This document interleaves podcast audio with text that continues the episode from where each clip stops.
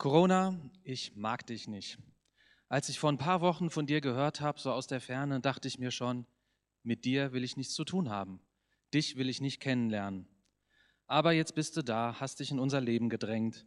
Wegen dir fällt meinen Kindern selbst bei schulfrei die Decke auf den Kopf. Das muss man erst mal hinkriegen. Wegen dir muss ich auf die Gemeinschaft mit lieben Menschen verzichten, kann keinen Urlaub machen. Okay, ist ein Luxusproblem. Aber immerhin, ich kann meine Familie und meine Freunde und Bekannte nicht besuchen. Wegen dir habe ich mir schon so oft die Hände gewaschen, dass ich anfange, Fischschuppen und Schwimmhäute zu kriegen. Wegen dir muss ich selbst für Brötchen Schlange stehen. Das kannte ich nur aus Erzählungen von meinen Großeltern bisher. Wegen dir ändert sich unser komplettes Gemeindeprogramm.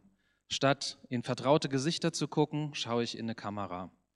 Statt das Trainingscenter, das so gut angefangen hat, weitermachen zu können, mussten wir es leider unterbrechen. Genauso wie alle möglichen Gebetstreffen, Kleingruppen, die nun auf anderem Wege irgendwie funktionieren müssen. Corona, ich finde dich zum Kotzen. Danke für nichts.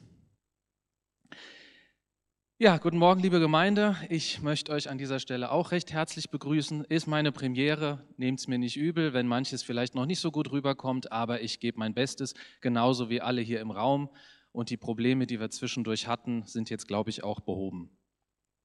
Auf der Suche nach einem Predigtthema für heute, passend natürlich auch zu dieser Lage, die so ein bisschen alles dominiert, da bin ich auf die Wallfahrtspsalmen gestoßen. Das ist eine Gruppe von 15 Psalmen, Psalm 120 bis 134, die wir im Alten Testament finden und die alle einen, nämlich den gleichen Zusatz haben, ein Wallfahrtslied. So heißt es zumindest in den meisten Übersetzungen, in einigen etwas anders, aber sinngemäß auch so. Wörtlich steht da Lied des Hinaufgangs.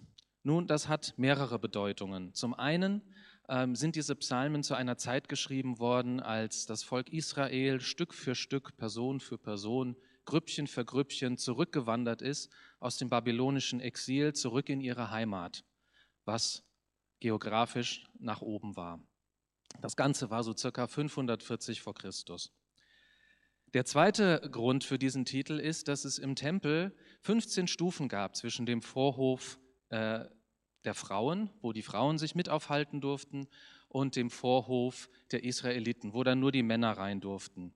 Bei bestimmten festen Anlässen wurde auf jeder dieser Stufen einer dieser Psalmen gesungen.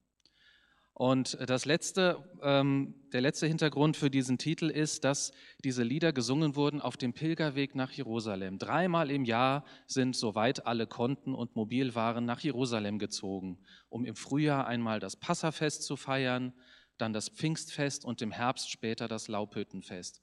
Und auf diesen Pilgerwanderungen haben sie diese Lieder gesungen, um sich schon einzustimmen auf die Festtage, die in Jerusalem auf sie warteten und um dort im Tempel ihren großen Gott anzubeten. Ich muss zugeben, dieses Bild von Menschen, die unterwegs sind, um irgendwo gemeinsam Gott zu feiern, ähm, auch gerade mit der physischen, spürbaren Gemeinschaft, ja, das macht mich im Moment ein bisschen sehnsüchtig, weil das ist genau das, was man uns geraubt hat, dank Corona was wir jetzt nicht tun können und uns irgendwie anders behelfen müssen. Ich wünsche mir, dass das irgendwann wieder so geht. Das wird auch so sein und ich freue mich schon auf diesen Tag, wenn das wieder möglich ist.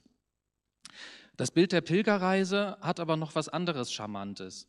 Äh, denn oft begreifen wir unser Glaubensleben oder überhaupt unser Leben generell als eine Reise, als einen Weg, der einen Anfang hat, der auch ein Ende hat, wo man an bestimmten Stellen, äh, an bestimmten Stationen Rast macht, innehält. Und ähm, diese Wallfahrtspsalmen sind auch gut für unseren ganzen Lebensweg geeignet. Sie können uns helfen, äh, die Frage zu stellen, wohin geht unser Lebensweg eigentlich und mit wem bin ich unterwegs? Und um diese beiden Fragen sollte es heute gehen, wenn wir uns die beiden ersten dieser Psalmen angucken. Psalm 120 und Psalm 121. Psalm 120. Ich schrie zum Herrn, als ich in Not war, und er erhörte mein Gebet. Herr, rette doch mein Leben vor diesen Lügnern und Betrügern. Wisst ihr, womit Gott euch strafen wird und euch euer falsches Gerede heimzahlen wird? Er, der Allmächtige, wird euch mit spitzen Pfeilen und glühenden Kohlen treffen. Wie schlimm für mich, dass ich unter Fremden leben muss mitten in Meschech und bei den Zelten von Kedar. Viel zu lange wohne ich schon hier, umgeben von diesen Leuten, die den Frieden hassen. Ich selbst will zwar Frieden, aber egal was ich sage, sie suchen nur den Streit. Psalm 120, der erste von diesen Wallfahrtspsalmen, ist, wie man unschwer erkennen kann, eine Klage. Da hat jemand eine richtige Not und schreit das zu Gott raus.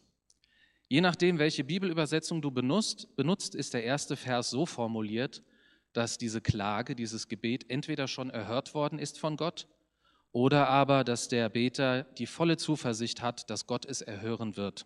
Das sind die beiden Varianten, die hier möglich sind. Aber was war noch mal genau seine Notlage? Nun gut, zum einen lebte der Beter in einem fremden Land, weit weg von der Heimat, wo er eigentlich gern sein möchte. Erwähnt werden hier zwei Nomadenvölker. Einmal Meschech, das war eine Volksgruppe in Kleinasien im Norden am Schwarzen Meer, und Kedar, ein Nomadenvolk aus der arabischen Wüste. Es geht nicht unbedingt darum, dass diese Person, die den Psalm geschrieben hat, wirklich in Meschech oder in Kedar war. Das wäre beides gleichzeitig nicht so richtig möglich. Aber Meschech und Kedar steht für die beiden entgegengesetzten Pole von seinem Heimatland, von Israel.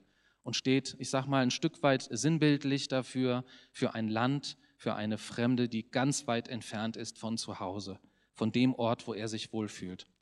Und wenn wir wissen, dass das Ganze auch zur Zeit des Exils geschrieben wurde, können wir uns gut vorstellen, wie es sich in Babylonien oder wo die Person gerade war, für ihn auch angefühlt hat. Aber abgesehen von der räumlichen Fremde ist es auch eine kulturelle Fremde. Er ist umgeben von Menschen, die eine ganz andere Gesinnung haben, als er es vielleicht gewohnt ist oder als es ihm auch lieb ist. Er hat mit Lügnern und Betrügern zu tun, Menschen, die ihm scheinbar nur Böses wollen. Aus welchen Gründen auch immer, das wird nicht beschrieben, ist aber auch egal. Er versucht, so gut es geht, mit ihnen Gemeinschaft zu haben, so gut es von seiner Seite aus geht, Frieden zu bewahren. Aber an diesem Frieden haben äh, die Menschen in seinem Umfeld scheinbar kein Interesse. Er spricht davon, dass sie den Frieden hassen. Das ist eine ziemlich starke Aussage, denn Frieden ist ähm, mehr als gute äußere Umstände, sondern Frieden ist immer auch eine innere Eigenschaft. Jemand, der den Frieden hasst, der hat scheinbar auch keine, der besitzt diese Eigenschaft nicht. Und letzten Endes ist Frieden auch eine Kerneigenschaft von Gott. Er ist derjenige, der den wahren Frieden, Shalom, schenkt.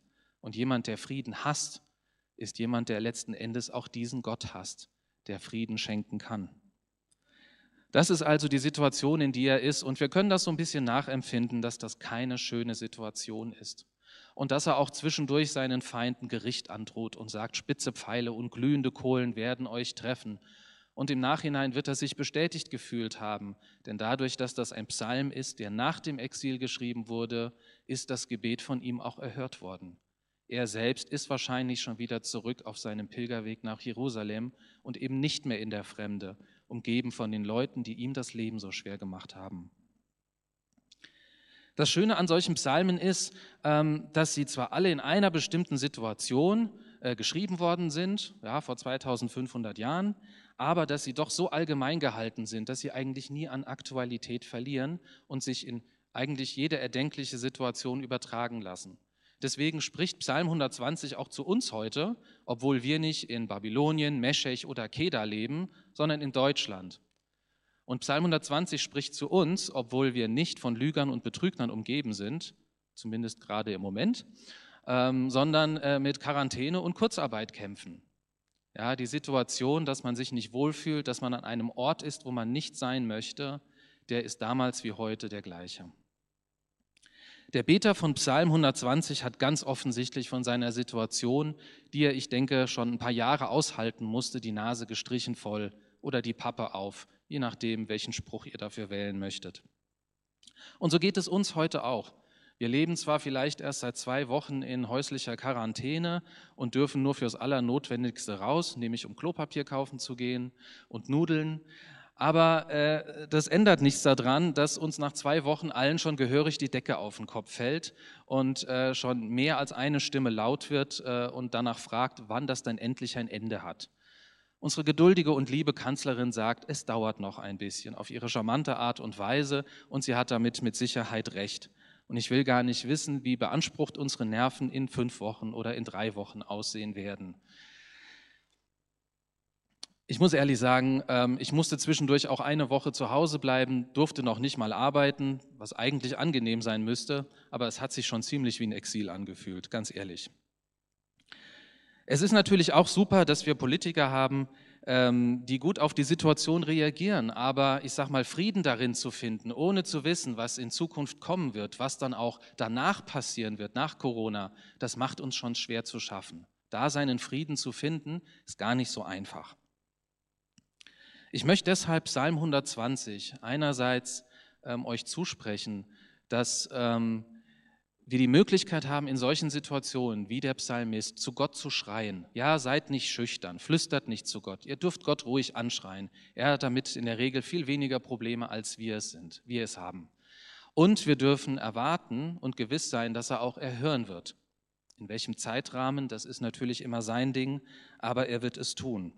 Und er wird uns auch auf eine Reise schicken, so wie er diesen Psalmist auf eine Reise geschickt hat. Es geht darum, ähm, auch in dieser Zeit unterwegs zu bleiben mit Gott, nicht inaktiv zu werden, sondern gerade jetzt aktiv zu werden. Nicht indem wir rausgehen und andere anstecken, sondern indem wir zu Hause einfach die Zeit mit Gott suchen und mit ihm versuchen, auf den Weg zu kommen oder auf dem Weg zu bleiben.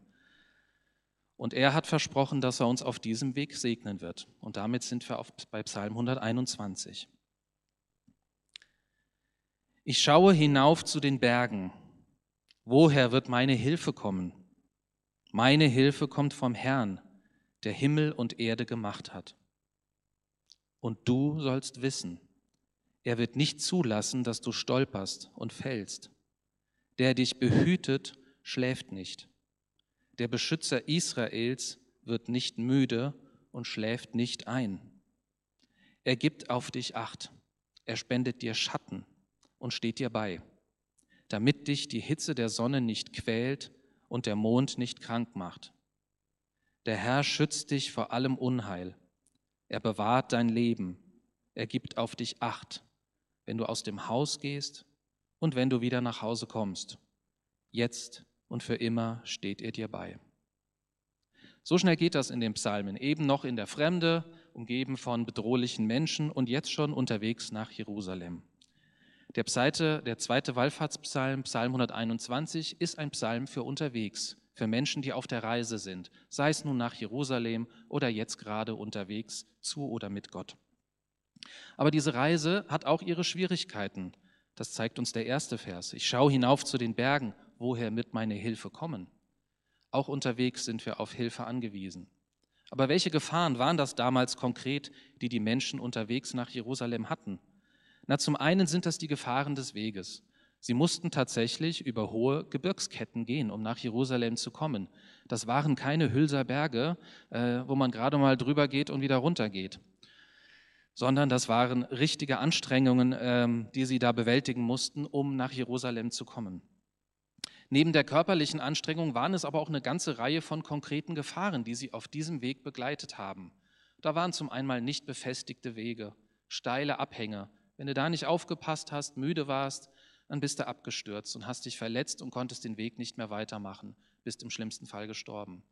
Auf dem Weg lauerten auch gerade in den Gebirgen wilde Tiere oder Räuber, die sich vor allem, die vor allem auf kleinere Gruppen oder Einzelpersonen lauerten. Die waren ein gefundenes Fressen oder gefundene Beute für diese Menschen. Und daneben ist es natürlich Erschöpfung durch die lange Reise. Es ist eine ganze Reihe an Kilometern, die diese Menschen dreimal im Jahr zu bewältigen hatten. Zu Fuß, versteht sich, nicht bequem mit dem Auto. Und in Israel sind wir, ist es auch nicht so, dass wir da immer durch schöne Waldlandschaften wandern. Im Gegenteil, da sind kaum Bäume vorhanden. Die Tageshitze, die brennt richtig auf die Pilger ein und sorgt für zusätzliche Erschöpfung, für einen Sonnenstich zum Beispiel. Und äh, auch nachts der Mond, dem wurde eine negative Wirkung zugeschrieben. Er sollte nämlich emotional krank machen, ein Stück weit vielleicht depressiv, launisch. Auf jeden Fall gingen die Leute davon aus, dass er keinen guten Einfluss hatte. Ob das jetzt so ist oder nicht, ist eigentlich egal, aber das waren die konkreten Befürchtungen und Gefahren, die ihnen auf dieser Reise bevorstanden. Trotz dieser Gefahren weiß der Beter aber, es ist gut, dass er unterwegs ist, weil es gibt jemanden, der ihn beschützt. Und das sind nicht unbedingt die Götter, denen auf diesen Bergen unter anderem auch damals geopfert wurde. Da gab es einen Altar nach dem anderen, so wie es heute bei, jedem, bei jeder kleinen Sehenswürdigkeit eine Pommesbude oder eine Eisbude gibt. So war das damals in Israel. Überall stand ein Altar für irgendeinen Gott, der dich anscheinend auf dieser Reise behüten möchte. Aber der Beter weiß, es gibt nur einen Gott, der mich behüten kann. Und das ist der Gott, der diese Berge geschaffen hat und alles andere auch. Das ist der Einzige, der mich behüten kann auf diesem Weg. Dieser Gott, der Gott Israels, wird uns als ein immer wachsamer Gott beschrieben, einer, der keinen Tiefschlaf hält. Im Alten Testament gibt es eine witzige Geschichte von dem Propheten Elia, der die Priester des äh, Gottes oder des Götzen Baals herausfordert. Und während die dann ihren Tanz aufführen und mit lauten Rasseln ähm, ihre Loblieder an den Gott singen, spottet er darüber und sagt, ah, ihr müsst wohl euren Gott aufwecken, der macht gerade einen Mittagsschlaf. Nein, dieser Gott Israels ist nicht wie Baal. Er macht keinen Mittagsschlaf und er schläft auch nachts nicht. Er passt immer auf. Er ist immer wachsam. Und er ist auch nicht desinteressiert an dem, was in dieser Welt passiert. Das ist eine Vorstellung, die manche Menschen von Gott haben. Er hat sie geschaffen, er hat sich zurückgezogen und schaut seitdem neutral zu, was hier passiert. Nein, Gott beobachtet und nicht nur das, er greift aktiv ein. In der Bibel haben wir eine ganze Reihe von Geschichten darüber, wie Gott aktiv in dieser Welt eingegriffen hat. Und das betrifft nicht nur die Vergangenheit, das betrifft auch das Heute, hier und jetzt und die Zukunft. Gott ist auch ein aufopferungsvoller Gott. Er wird uns hier beschrieben als ein Reisebegleiter, der die Hitze des Tages auf sich nimmt, damit den, den er begleitet, im Schatten laufen kann. Diesen Gott kennen wir, den haben wir am Kreuz von Golgatha kennengelernt, an dem Jesus gestorben ist. Dort hat Gott die Hitze des Tages, die Mühen auf sich genommen und hat sie für uns getragen. So ein Gott ist das. Und das verspricht uns der Psalmist, tut Gott von morgens bis abends. 24-7, jeden Tag der Woche, jeden Tag im Jahr, dein ganzes Leben lang. Was für ein Gott. Du findest das jetzt vielleicht zu optimistisch und denkst dir, ach komm, schau dich doch nur mal um.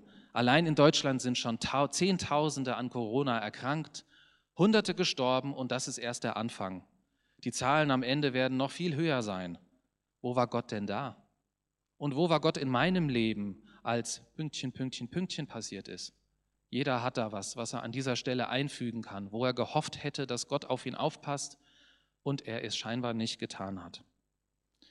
Ich kann das verstehen.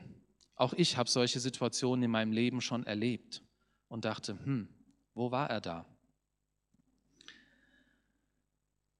Aber heißt das jetzt, dass dieser Psalm falsch ist, dass Gott gar nicht beschützen kann, dass er vielleicht nicht will oder dass es vielleicht sogar am Ende an mir liegt, weil äh, es in mir einen Grund gibt, dass er das nicht tut? An dieser Stelle muss man ein bisschen aufpassen, dass man diesen Psalm nicht überstrapaziert. Denn bei Psalmen gibt es ein paar Dinge, auf die man äh, besonders achten muss. Psalmen haben eine ganz bestimmte Funktion. Sie sind nicht dazu da, ähm, um uns dogmatische oder moralische Lehre zu vermitteln, aber sie sind dazu da, um uns die richtigen Worte zu geben und uns zu lehren, wie wir uns Gott gegenüber ausdrücken können, wie wir zu ihm beten können. Und sie helfen uns auch, indem sie äh, seine vergangenen Taten besingen und seinen Charakter, helfen sie uns, ihn zu betrachten und uns daran zu erinnern, was er getan hat und wie er ist. Das ist ihre Funktion. Psalmen geben dabei keine komplette Antwort. Das ist in sieben Versen oder acht Versen, die diese beiden Psalmen hier haben, nicht möglich. Sie zeigen oftmals nur einen kleinen Ausschnitt und nie das ganze Bild. Und dafür brauchen wir die ganze Bibel. Ein Psalm alleine kann das nicht leisten. Psalm 121 ist deshalb nicht als absolut zu verstehen. Das sehen wir alleine schon daran, dass es genügend andere Psalmen gibt, die das Leid beklagen, wie zum Beispiel der Psalm davor, Psalm 120. Psalm 121 ist nicht ein Versprechen, dass in unserem Leben uns kein Übel zustoßen wird. Das ist nicht seine Funktion. Aber Psalm 121 ist ein Segen für alle, die mit Gott unterwegs sind. Ein Segen, der ihnen zusichert, dass Gott dies tun kann und dass er dies auch tun wird. Und das ist etwas anderes. Und es ist ein Segen, der uns unterwegs stärken soll. Und in diesem Sinne möchte ich euch den Psalm auch zusprechen. Nicht als Versicherung, dass nichts passieren wird, sondern als Zusicherung, dass es einen Gott gibt, der in diesen schweren Zeiten bei euch ist, der mit euch durch diese Zeiten geht, sofern ihr denn entschieden habt, mit ihm unterwegs sein zu wollen. Dass ein Gott an eurer Seite ist, der euch beschützen kann und beschützen will. Wer Berge schaffen kann, wer Tote auferwecken kann, für den ist Corona eigentlich eine Kleinigkeit. Wie Gott das dann in eurem Leben tun wird auf eurer Reise, das weiß ich nicht.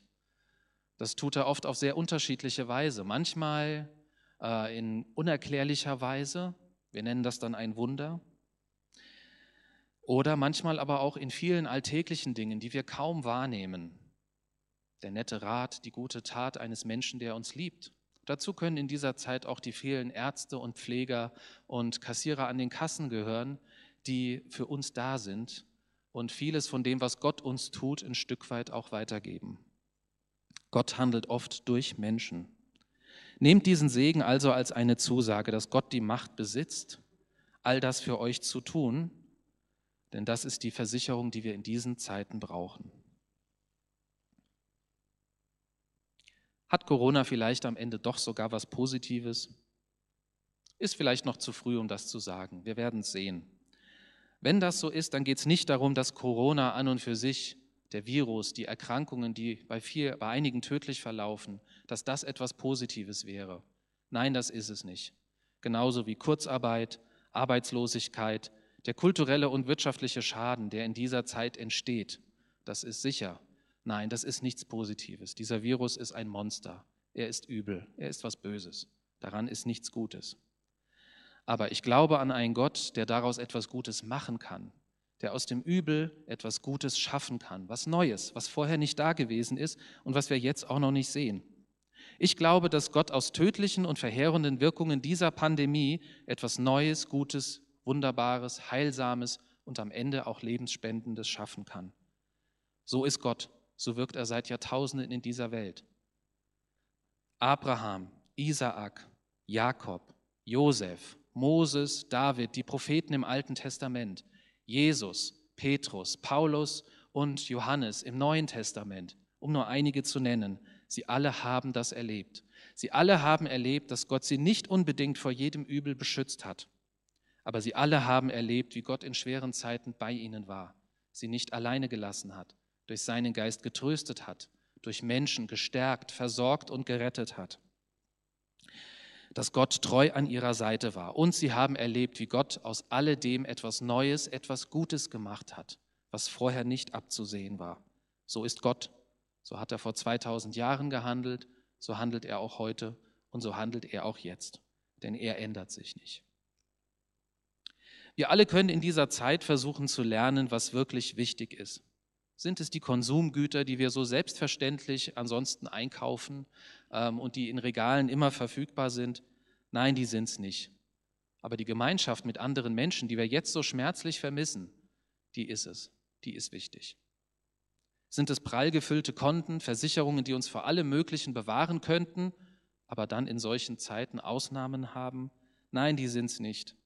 Aber Gott jederzeit, jederzeit an meiner Seite zu wissen, dass er mit mir durchs Leben geht als treuer Reisegefährte, das ist wichtig.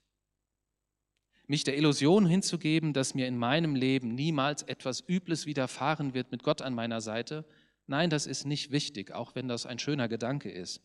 Aber wichtig ist es zu wissen, dass Gott aus dem Übel und aus dem Schlechten in meinem Leben noch etwas Gutes machen kann. Dass es nichts gibt, was mich von seiner Liebe trennen kann und von der Absicht, die er für mein Leben hat. Das ist auf jeden Fall wichtig. Und das wünsche ich euch für diese Zeit, dass ihr das erlebt. Wenn es Rückfragen zu der Predigt gibt, ihr seht jetzt eine E-Mail eingeblendet, mario.häuser.evangeliumshaus.de. Schreibt mich ruhig an, wenn ihr Fragen habt. Ich versuche auf alle zu antworten. Ansonsten rate ich euch, seid unterwegs mit Gott. Geht mit ihm zusammen auch in dieser Zeit. Verlasst euch auf ihn und Gott segne euch. Bleibt gesund.